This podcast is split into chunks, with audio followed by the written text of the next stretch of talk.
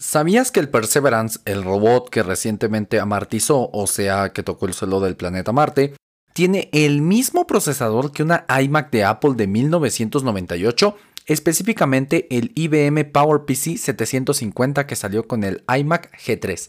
Esto no es por ahorrar dinero, sino porque son muy fiables. Están en más de 100 satélites en órbita y el que le pusieron es una variante llamada RAD 750, que aguanta cantidades altas de radiación y temperaturas extremas, además de costar más de 300 mil dólares. Y eso que este procesador es de 200 MHz, como 10 veces menos que tu celular. Tiene 256 megas de RAM, 16 veces menos que tu celular.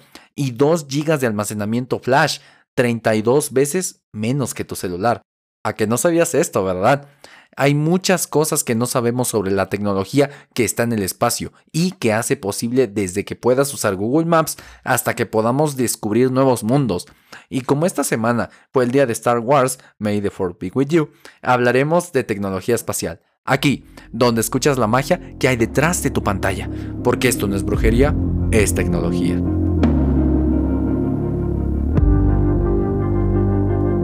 Comparado con el Core i5 de Intel de tu portátil es mucho más lento, probablemente no sea más rápido que tu smartphone. Esto lo dijo Matt Lemke, subdirector de la NASA para la aviónica de Orión, al portal The Space Review en 2014. Pero no se trata tanto de la velocidad como de la robustez y la fiabilidad. Tengo que asegurarme de que siempre va a funcionar, también dijo eso. Por ello es que usaron este procesador. No creas que le pusieron el último Ryzen 9 con overclock y ventilador RGB. Claro que no. La tecnología espacial tiene orígenes fascinantes que, como ya es de costumbre aquí, viene o de la guerra o de los servicios de espionaje. Y el primero, y el que seguramente usas, es Google Maps. Esta vez Estados Unidos no fue el que inició todo, sino la Unión Soviética. En octubre del año 1957 pusieron en órbita, o sea que se encuentra cerca rodeando la Tierra, el primer satélite artificial, el Sputnik 1. En plena Guerra Fría y con la carrera espacial comenzada, esto fue un duro golpe para el prestigio y orgullo de los estadounidenses y motivó, entre otras cosas, la creación de la NASA, la National Aeronautic and Space Administration, y de DARPA, Defense Advanced Research Project Agency, de ahí viene de Internet, tratando de recuperar el liderazgo en tecnologías del espacio y de defensa. Esto también hizo que los investigadores del MIT después fueran capaces de rastrear la órbita de este Sputnik, o sea, su trayectoria alrededor de la Tierra, por medio de sus señales de radio. Luego, en 1959, comenzó el desarrollo del sistema Transit, que fue el primer sistema de navegación satelital, pero funcionaba solo con 4 o 6 satélites de baja órbita, por lo cual sus capacidades eran muy limitadas. Claro, esta tecnología fue evolucionando y en 1978 el ejército de Estados Unidos mandó varios satélites para triangular a través de vectores y así poder determinar la longitud y latitud exactas de una coordenada de un objeto. Aquí nació el GPS. El GPS fue usado por primera vez en combate durante la Guerra del Golfo entre 1990 y 1991 para frenar la invasión iraquí a Kuwait en la nombrada Operación Tormenta del Desierto, obteniéndose un éxito grande que probó la eficacia del GPS para el uso táctico de unidades militares, basándose, claro, en la tecnología satelital. A finales de la década de los 90, esta tecnología comenzó a pasar a manos civiles, o sea, a empresas y a personas, ya que en 1995 se abrió el acceso a esta tecnología. Sin embargo, la magia, o mejor dicho, magia oscura, no acaba aquí. Entre las décadas de los 80 y 90, el telescopio Hubble, que nos ha permitido descubrir el super extenso, vastísimo universo y hacernos caer en cuenta que somos prácticamente nada comparado con todo el tamaño del universo.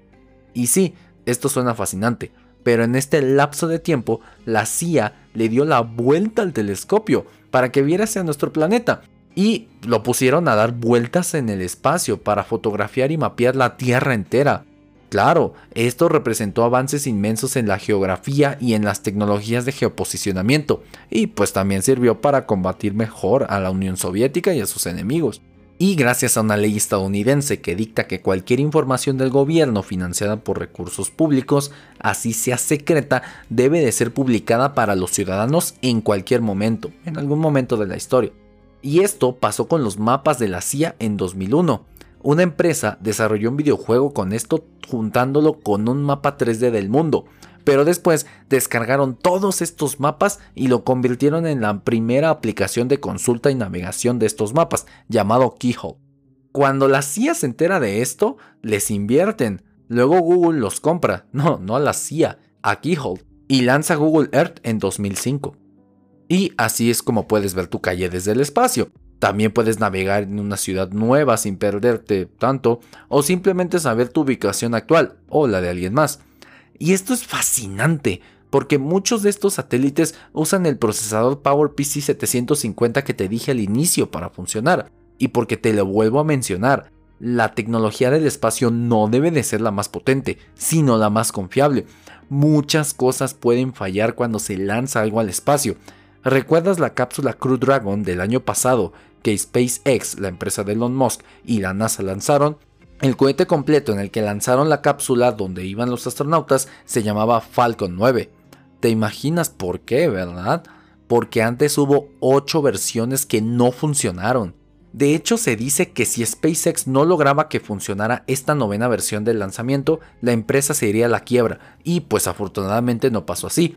Y esto es porque los cohetes de esta empresa están creados para ser reutilizables. Antes, los que se lanzaban al espacio eran de un solo uso. Se caían las diferentes partes que componían todo el vehículo para despegar y salir de la Tierra y ya no servían por el sobrecalentamiento, la fricción de la atmósfera de la Tierra, por las velocidades o por su aterrizaje, o mejor dicho, caída a la Tierra. Los de Elon Musk son capaces de aterrizar así paraditos y poder ser reutilizados reduciendo los costos de ir al espacio muchísimo. Los cohetes grandes que van al espacio hoy tienen al menos dos etapas y las secciones van apiladas en un armazón cilíndrico compartido. Cada etapa tiene sus propios motores y puede haber varios de estos. La primera etapa del Falcon 9 tiene nueve motores. Sin embargo, la primera etapa del cohete Antares de Northrop Grumman tiene dos, por ejemplo. La primera etapa de un cohete saca el cohete de la atmósfera inferior, a veces con la ayuda de refuerzos laterales adicionales. Dado que la primera etapa debe levantar el cohete entero, la carga o la carga útil y todo el combustible no utilizado, es la sección más grande y potente. Cuanto más rápido vaya un cohete, mayor resistencia al aire encontrará y le será más difícil subir, pero cuanto más alto viaje, más delgada será la atmósfera, si tenemos en cuenta estos dos factores, podemos decir que a lo largo de un lanzamiento, la tensión de un cohete aumenta y luego disminuye, y él tiene que soportar eso, y llega a alcanzar una presión máxima conocida como Max Q. Para el Falcon 9 de SpaceX o el Atlas 5 de United Launch Alliance, el Max Q ocurre entre los 80 y los 90 segundos después del despegue, en altitudes de entre 11 y 14 kilómetros.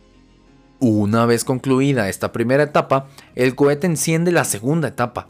En esta etapa hay mucho menos peso que transportar y no hay que atravesar el grosor de la atmósfera baja, por lo que generalmente cuentan con un solo motor. También en esta etapa es donde los cohetes sueltan el carenado. Es la tapa puntiaguda en la punta del cohete que protege la carga útil durante la primera fase de lanzamiento, o sea, las provisiones, los astronautas, pues lo que llevan. Esto es del cohete SpaceX, que es una empresa privada, pero hay más empresas privadas en la carrera del espacio. También está Blue Origins, creada por el fundador y CEO de Amazon, Jeff Bezos, que es la competencia directa de SpaceX. Además está Virgin Galactic, creada por el millonario británico Richard Branson, el mismo de Virgin Mobile, Virgin Music, el que tomó un tanque, no sé si desarmado, y lo apuntó hasta un anuncio de Coca-Cola en Nueva York como publicidad para su Virgin Cola y muchas cosas más. De hecho, él le mencionó en una entrevista al periodista Andrés Oppenheimer cuando este último le preguntó, ¿no es un disparate creer que una vez pasada la novedad del primer vuelo espacial, la gente va a pagar 200 mil dólares por unos minutos por el espacio? A lo que el magnate sonrió, me dio la cabeza diciendo no, y dijo, todo lo contrario, creo que si tuvieran los medios económicos para permitirse un viaje al espacio y si les garantizara su regreso a la Tierra, la inmensa mayoría de la gente le encantaría viajar al espacio.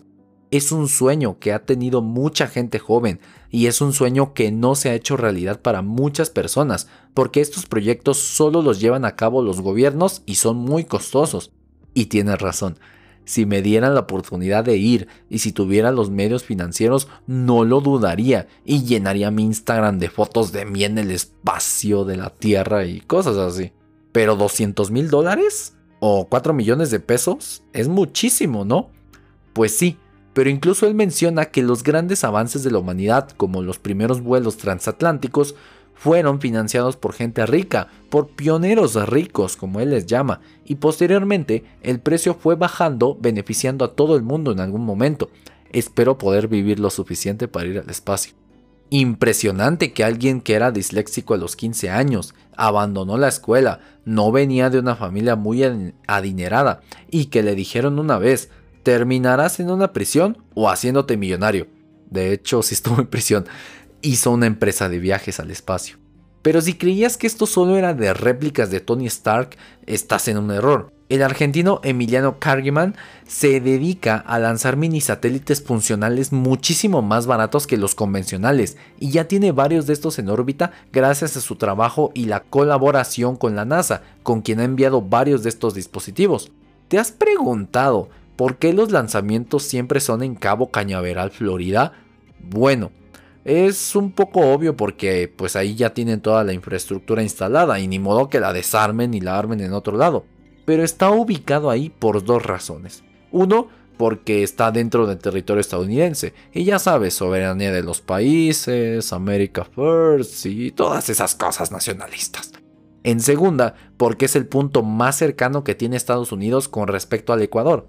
El Ecuador es el punto de latitud o paralelo 0 grados, o sea, la mitad exacta horizontal de la Tierra. En general, cuanto más cerca esté un sitio de lanzamiento de cohetes del Ecuador, más eficiente será. Esto se debe a que, a medida que la Tierra gira, el Ecuador se mueve más rápido que los polos de la Tierra. Para los sitios de lanzamiento en latitudes más altas es más fácil poner satélites en órbita que pasen por los polos. Entre 1957 y 2017, 29 puertos espaciales colocaron satélites o humanos en órbita. Muchos de los sitios aún están activos, incluidas las únicas tres instalaciones que han puesto personas en órbita. Y se están por implementar más puertos espaciales, tanto públicos como privados. En 2018, la firma estadounidense de Nueva Zelanda, Rocket Labs, puso en órbita satélites que fueron lanzados desde su propia plataforma privada en la península Maia de Nueva Zelanda. Otra cosa de la vida cotidiana que funciona gracias a estos cohetes, bueno, en pequeña parte, es el Internet. Y digo pequeña parte porque a diferencia de lo que se cree, la mayoría de la infraestructura de Internet son cables de fibra óptica terrestres y submarinos, o torres de radiofrecuencias como las 4G o 5G, y no se usa tanto, por lo menos por nosotros los mortales promedio no, el Internet satelital, pero se usa. Recientemente Elon Musk lanzó Starlink, su proyecto de Internet satelital, que promete buenas velocidades y cobertura mucho más amplia que el Internet tradicional, aunque ya vi varias reseñas que no es tan bueno como se esperaba y que le afecta mucho el clima, pero bueno, es un avance, aunque sí está caro la verdad. El Internet normal funciona enviando pulsos eléctricos o de luz por medio de cables de cobre o de fibra óptica respectivamente hasta un repartidor o el router que los lee, los interpreta y luego los manda a tu dispositivo que interpreta esas señales para mostrar tu video, la foto de Instagram, el TikTok, etc. Escucha el episodio 3 de la primera temporada del podcast si quieres saber más de esto. El Internet satelital funciona un poquito diferente manda señales que deben de recorrer muchos kilómetros de distancia hacia arriba sobre el Ecuador en un solo envío. Por ello, no se deben aplicar los mismos métodos de medición de velocidad de subida y bajada de Internet convencional. Para repartir la señal se utiliza un satélite geoestacionario para proporcionar los paquetes de información al usuario. Este canal de información tiene dos canales de dirección. Para enviar una petición al servidor se utiliza el uplink, que es el enlace de subida o ascendente, que define la trayectoria de la señal desde una estación terrestre a un satélite. Mientras que los datos que pidió el usuario llegarán por medio de un downlink, enlace de bajada o descendente, que se define como la señal de bajada o la ruta de señal de un satélite a la Tierra. Para recibir la información que viene del satélite en tierra se necesita una antena que funciona como emisora y receptora. Para su correcto funcionamiento debe estar posicionada hacia el satélite para evitar interferencias y mejorar la velocidad de transmisión. Las antenas parabólicas se usan para enviar señales hacia un receptor o recibir señales enviadas por un satélite. De ahí se necesita un modem más convencional para traducir estas señales y convertirlo en algo que nuestros celulares o laptops puedan entender para conectarse. Pero esto no es todo, se necesita un telepuerto también. Un telepuerto se trata de una estación de radio terrestre para telecomunicaciones que retransmite distintos servicios de televisión, voz y datos vía satélite. Generalmente están formados por un conjunto de grandes antenas que emiten señales al satélite y también se necesita un centro de operaciones de la red o NOC que son las instalaciones que llevan el control de las múltiples conexiones de satélite. Desde allí se monitorea la velocidad y la señal en general, así como los fallos técnicos, cortes de luz y permite gestionar la solución de problemas con los clientes. Arriba, en el espacio, se necesita el satélite, pues obvio porque es internet satelital. También se necesitan transpondedores, que son dispositivos para recibir y transmitir información están hechos por un filtro pasabandas encargado de limpiar la señal de todo ruido, un amplificador de bajo ruido y un desplazador de frecuencia, enfocado en convertir la frecuencia de banda alta de subida a banda baja de salida. Finalmente, tiene un amplificador de baja potencia encargado de amplificar la señal para el enlace de bajada. Y por último, se necesita el backbone o la infraestructura que conectan los dispositivos y por la que se transmiten los datos. Todo esto es increíble, porque así podríamos cubrir la Tierra entera de Internet y así brindar oportunidades nunca antes vistas a personas en lugares remotos. Y pensar que todo empezó con una carrera armamentista o que mucha gente cree que el aterrizaje a la Luna fue un montaje, que en sí es un alunizaje. Y el nombre oficial de todo esto es el programa Apolo. Y la misión 11 que se lanzó el 15 de julio de 1989, fue la que llevó la humanidad a la Luna. Este programa comenzó en 1960 debido a la carrera espacial que libraba a Estados Unidos con la Unión Soviética en la Guerra Fría. El programa Apolo tuvo 22 misiones, 7 de las cuales, del Apolo 11 al 17, tuvieron como objetivo pisar la Luna. Todas las misiones tripuladas con destino a nuestro satélite tuvieron éxito, a excepción de la misión Apolo 13, que debido a la explosión de un tanque de oxígeno durante la trayectoria a la Luna tuvo que abortarse. A pesar de este hecho, se logró que los astronautas volvieran sanos y salvos a la Tierra. La única misión que ocasionó pérdidas humanas fue el Apolo 1, en la que se produjo un cortocircuito durante unas pruebas previas al lanzamiento, perdiendo la vida de tres tripulantes que estaban a bordo. El modelo de cohete empleado en estas misiones fue el Saturn V o el Saturn V. Constaba de varias fases que se iban desprendiendo de la nave una vez se consumían el combustible. En la parte superior del cohete estaban los módulos de mando, servicio y lunar. El primero era el encargado de llevar a los astronautas hasta la Luna, permanecer en órbita y retornar a la Tierra. El módulo de servicio se empleaba para almacenar combustible y otros elementos como baterías, radiadores, agua, etc. Por último, el módulo lunar se diseñó para descender de la órbita lunar a la Luna y regresar al módulo de mando una vez completada la misión. En las primeras misiones espaciales los cálculos de trayectoria se realizaban a mano, sí, a garrita. La NASA disponía de un departamento de calculadoras humanas, como así le decían, Dentro de este grupo cabe destacar a tres de ellas, Katherine Johnson, Dorothy Bookman y Mary Jackson. Si viste la película Talentos Ocultos o Hidden Figures, conoces más de estas asombrosas mujeres. Muy buena película, te la recomiendo. Ellas eran consideradas como verdaderas computadoras que contribuyeron con sus conocimientos al éxito del programa espacial antes de la llegada de los ordenadores. De hecho, cuando se usaron los primeros modelos para realizar los cálculos de trayectoria, John Glenn, primer astronauta americano en orbitar alrededor de la Tierra, requirió que estos fueran corroborados por Katherine Johnson. Con la llegada de los primeros ordenadores de IBM a la NASA, fueron las primeras en conocer su funcionamiento y trabajar con ellos. De hecho, la misión Apolo 11, en la que Neil Armstrong se convirtió en el primer humano en pisar la Luna, fue salvada por Margaret Hamilton, que fue la encargada de dirigir el proyecto del desarrollo de software del funcionamiento del módulo de mando y del módulo lunar. Mientras que el módulo lunar alunizaba, hubo un fallo que hizo saltar todas las alarmas, gracias a que el software estaba diseñado para priorizar funciones imprescindibles y destacar lo que no lo eran, mediante la detección precoz de errores se evitó una sobrecarga del sistema.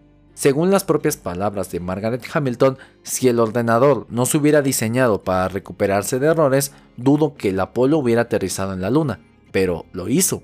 Uno de los principales retos del desarrollo del Apollo Guidance Computer, la computadora guía del Apolo, era crear un sistema lo suficientemente pequeño para que pudiera integrarse en las naves espaciales. En aquella época, los ordenadores llegaban a ocupar habitaciones enteras, por lo que el reto era muy grande. Finalmente, se consiguió diseñar un computador de 55 centímetros de largo, 33 centímetros de ancho y 15 centímetros de alto, con un peso de apenas 32 kilos, apenas, y que funcionaba con un suministro eléctrico de 55 voltios. Esta computadora tenía una frecuencia de reloj de 2 MHz, 2 kilopalabras de RAM y 36 kilopalabras de almacenamiento. Y creo que se entiende aquí que tu celular es miles de veces más potente que esto. Pero ¿a poco tu celular nos llevó al espacio? Claro que no. El espacio es aún un territorio muy misterioso para los humanos, y aunque hemos empezado a salir a él, nos falta mucho. Somos como un niño pequeño que apenas lo están dejando salir al patio de su casa. Nos falta demasiado para llegar a la adolescencia y a la adultez, que en esta analogía sería llegar a otros planetas y, por qué no, a otras galaxias. El universo conocido mide 93 mil millones de años luz. Imagínate, la distancia entre la Tierra y nuestro Sol es de 0.0001595 años luz es nada. Pero eso es lo fascinante también. Tenemos todo un terreno inmenso para que los humanos aprendamos, exploremos, y esto nos llevará cientos de generaciones. Y no sé, tal vez encontremos vecinos lejanos. Por lo menos yo sí creo que hay vida en otros planetas. Este universo es tan grande que sería ridículo que solo en la Tierra haya vida y que solo los humanos seamos la única forma de vida inteligente. Sé que no hay pruebas fehacientes, pero sí hay pruebas hasta matemáticas de que hay vida en otros planetas. Checa la ecuación de Drake, por favor. Y seguro en el camino surgirán muchas tecnologías nuevas que al final nos terminarán beneficiando y cambiando nuestras vidas, como el GPS, procesadores mejores o un nuevo tipo de turismo. Quién sabe, igual y hasta descubren el mítico elixir de la eterna juventud para que los humanos aguantemos viajes más largos en el espacio. Puede ser, digo, nadie puede predecir el futuro. Lo que sí podemos ver es el presente, ver la magia que ocurre cada que hay un lanzamiento espacial, aprender cómo funcionan los satélites y maravillarnos con los hechizos que la gente de las agencias espaciales hace, pero sobre todo recordar y tener muy presente que un viaje espacial, un satélite o hasta la Estación Espacial Internacional no es brujería, es tecnología.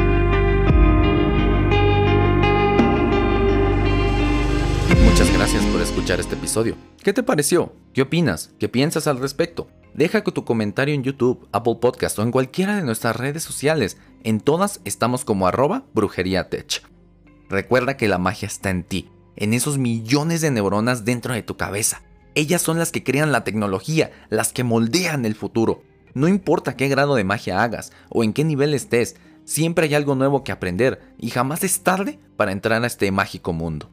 Mi nombre es Jesús Guzmán, desarrollador backend, especialista en nube, amante de la enseñanza, fotógrafo amateur de gatitos y anfitrión de este programa. Para hacer este episodio me basé en una muy buena investigación cuyas referencias te las dejo en las notas del episodio. Si aprendiste algo o si este episodio fue de valor para ti, por favor síguenos en tu plataforma de podcast favorita y en YouTube. Estamos en todas y si hay una en la que te gustaría que estemos y aún no llegamos, déjanos un mensaje y pronto estaremos ahí. Recuerda que aquí cada jueves tienes un nuevo episodio donde podrás escuchar más sobre el mundo de la tecnología. Recuerda que la tecnología no es tu enemiga y tampoco hay que temerle, hay que saber dominarla y usarla a tu favor y posteriormente aprender a crearla. Solo así podrás alcanzar el siguiente nivel de hechicería. Aquí te explico, desde cómo se hacen los videojuegos que tanto disfrutas hasta cómo se manda un robot al espacio. Aquí, donde escuchas la magia que hay detrás de tu pantalla, porque esto no es brujería, es tecnología.